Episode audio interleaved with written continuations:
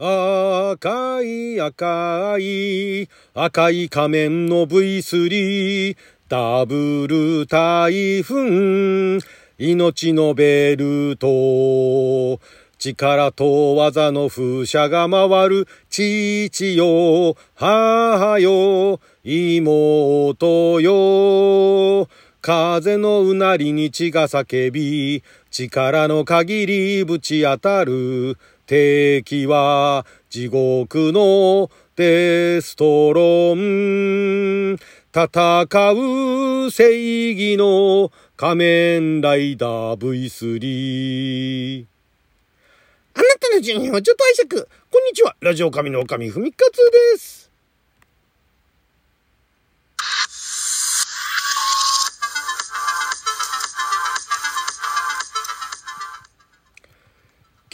2022年、えー、10月24日ですね、えー、月曜日六曜は旋回戦勝でございます。毎週月曜日はあ昔懐かしのアニメ、えー、テレビ漫画特撮のオープニングエンディングをアカペラで歌って歌のリハビリをするアニトク歌ビリテーションのコーナーをお届けしておりますが今回1973年ですね。73年の2月から1974年の2月まで NET 系列、まあ、後にテレビ朝日系列になりますけれどもそこで土曜の7時半から8時まで放送されておりました「仮面ライダー V3」ですね、えー、こちらのオープニング主題歌「戦え仮面ライダー V3」ですね、えー、こちらを歌いましたけれどもこのあの仮面ライダーシリーズでえー、最初にまあ最初にというかまあほとんど2作目に近いんですけれども最初があの仮面ライダーですよね。仮面ライダーが1971年から73年までという2年間、えー、まあこれはあの1号ライダー途中でね、えー、2号ライダーの登場というのこともあって好評で2年ほぼ2年、えー、続いていた。その次ということで2作目なんですけれどもまああの仮面ライダーの3号に相当するということで V31 号と2号の両方のね、えー、いいとこ取りみたいな感じで。で、えー、と1号2号最初のうち出てくるらしいんですよね。私もねこれちゃんと見てないんですよ。ただ歌はねすごい流行ってたっていうか、えー、子供たちに替え歌までされるぐらい、えー、流行ってたっていうね。あのまあ、なんでしょうね、まあ、それが人気のバロメーターとは言いませんけれどもなんかすごいあの子供たちの間で流行るとめちゃくちゃ流行ると替え歌までできるんですね替え歌として広まっていくみたいなのがあって「仮面ライダー V3」はね、えー、忘れましたけれどもどんな内容だったか忘れましたけど替え歌でね歌ってる人たちも結構いてでそれで私は本編はあ見たことはないんですけれどもまあ歌は知ってると。でいうことなんですけどね。これがあのまあ後にねいろいろとあの調べたところ、えー、なかなかなかなかあの手こ入れっていうかね「仮面ライダー」の最初のね1号2号の人気がすごかったんでその続編ですからねなかなかあの最初からあハードルは高かったんですけれども、まあ、まず歌の紹介からいきましょうかね。歌はまたこちらの「仮面ライダー」シリーズですから、えー、作詞は石森章太郎先生ですね。で、音楽はまあこちらのあのコーナーでも何度も紹介しております菊池俊介先生が作曲編曲をやられていてですね。で歌を宮内博さんご自身あの変身する前のね、えー、宮内博さんがこの V3 の、えー、V3 のキャラクターなんだっけ早見早見なんとかっていうあれですよね、えー、名前が確かね。えっ、ー、となんだっけ？ちょっと名前が出てこない。早見あじゃ早見じゃないや。風見だ。風見四郎ですね。風見四郎役を宮内四郎宮内四郎さんが演じててで宮内さんその後特撮のね特撮ヒーローの主役もいくつかやられてで後になんかのなんとか隊の隊長だとかね。ジャッカー電撃隊の隊長とかね。えー、もう隊長だとかもやられて結構特撮の主役を最初にね主役を張ってその後もいろんな特撮番組に出てたっていう人では結構あれじゃないですか宮内さんっていうのは珍しいんじゃないですかね。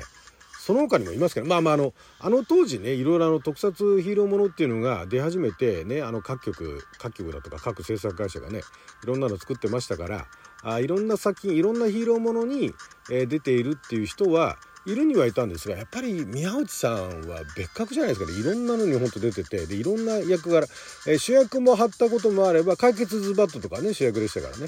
えー、あとはそのさっき言ったリーダーだとかねあとはメンバーあのゴレンジャーもともとえもともとゴレンジャーあゴレンジャーも出てましたよね。ゴレンジャーの青レンジャーとかねやったりとかねそういうの。もうほんとなんかいろんなヒーローものに出られていたと。いう方でいらっしゃって。でなおかつ この「仮面ライダー V3」では本人歌まで歌っちゃってるっていうね、まあ、後にあのこの前ね、えー、このコーナーでも紹介しました「仮面ライダーブラック」なんかでもね、えー、主人公を演じてたあの方が歌ったりとかもしてましたけれども、まあ、このそれに先駆けて「仮面ライダー V3」で宮内さんが歌われてると。宮内さんね歌を歌ってる時は、まあ、その後のね宮内さんが歌歌歌ったり聞いたことないんですがこの歌ってる宮内さんっていうのは結構あのなんでしょうね普通に歌ってるっていうね普通に歌ってるって言ったらあれですけどもあまりにもその演技だとかねそのキャラクター演じてる時の宮内さんのインパクトが強すぎてあれ歌普通だなって改めて聞くと普通に歌ってんなみたいなね そんな印象があるんですけどまあでもこのね歌がねやっぱり歌いやすいんでしょうね。非常に歌詞もシンプルだしまああの頃のああいうあの子供向け番組のね歌はシンプルなものが多いんですが何でしょうね。結構これを歌ってる子供たちっていうのがまあ私もだからそのちょうど子供世代だったからっていうのもあるかもしれないですけども、えー、何にも増してこの「仮面ライダー V3」の歌っていうのを歌ってる子供たちっていうのが多いなっていうすごいそういう印象があるんですね。まあ歌いやすさっていうのもあるし、まあ、あの歌が盛り上がってくるところもあるしで難しい、まあ、そこまで難しい歌でもないんでね、えー、まあ、歌いやすいっていうのもあって流行ったのかもしれないんですけれども。でこのあの仮面ライダー V3 のちょっとこれあのウィキペディアに載ってる情報なんですがちょっとこちら紹介させていただきますと面白いのがですねもともとその仮面ライダー3号として、えー、企画というかね最初あの原案としてはそんな感じで言ってたんですけれども、えー、これがですねまあ、あの1号2号の能力を併せ持つ仮面ライダー V3 として、まあ、いろんな形でねその仮面ライダー12号の中に3号も登場するだとかいろんなあの案が考えられたそうなんですけれどもでまたその新番組としてその V3 やる時にもいろんなあのアイデアがあったんですが、えー、まあ最終的にその放送される内容に落ち着いてで前作の「仮面ライダー」に出ていた立花東兵衛さんね。えー、立花東兵衛さんはあの小林庄司さんですね。小林小林庄司さんといえば、えーと、最初のウルトラマンでね家督隊の隊長をやられてたりだとか。だからあの方があれですよね仮面ライダーと、えー、ウルトラマンと両方出てたっていうね、えー、最初の人ですけれどもね。特撮両方ともあの2大メジャーにね登場されていたっていう方ではあるんですけれども。で、えーまあ、そこで何でしょうね。このストーリーがねなかなかね私はちゃんと見てないんで本当はどうなのか分かんないんですがこのウィキペディアに紹介されていたのが、えー、なかなかああそうなんですか。なかなかユニークな感じだったんで。まずそのストーリーとしては「仮面ライダー1号2号」の時のあの悪の組織っていうのはゲルショッカーっていう組織がいたんですね。でゲルショッカーっていう組織を1号2号がね2年間かけてで壊滅させてで世界に平和が戻りましたと一旦ね。戻ったかのように見えたんだけれども生き延びていたゲルショッカーの狩猟っていうのがいて、それが密かに新組織デストロンを結成して、再び世界征服に乗り出したっていうね。で、えー、目撃者を容赦なく抹殺してたっていう。すごいですよね。だからあの頃は、その続編っていう体で、なんかうまいことこじつけてね、その前はここまで一旦平和が訪れたんだがしかしみたいな感じでやってたんですね。今ないですよね続きって。ななんか全くなかったことのように次のシリーズが始まりますみたいなね、まあ、ウルトラマンはまあ、一応兄弟だとかね親戚だとかねなんかそういうつながりで緩くつながってたりとかしてますけれども。まあでも仮面ライダーもねあのなんかの区切りでね仮面ライダー何人集合みたいなのがあったりしますけれども。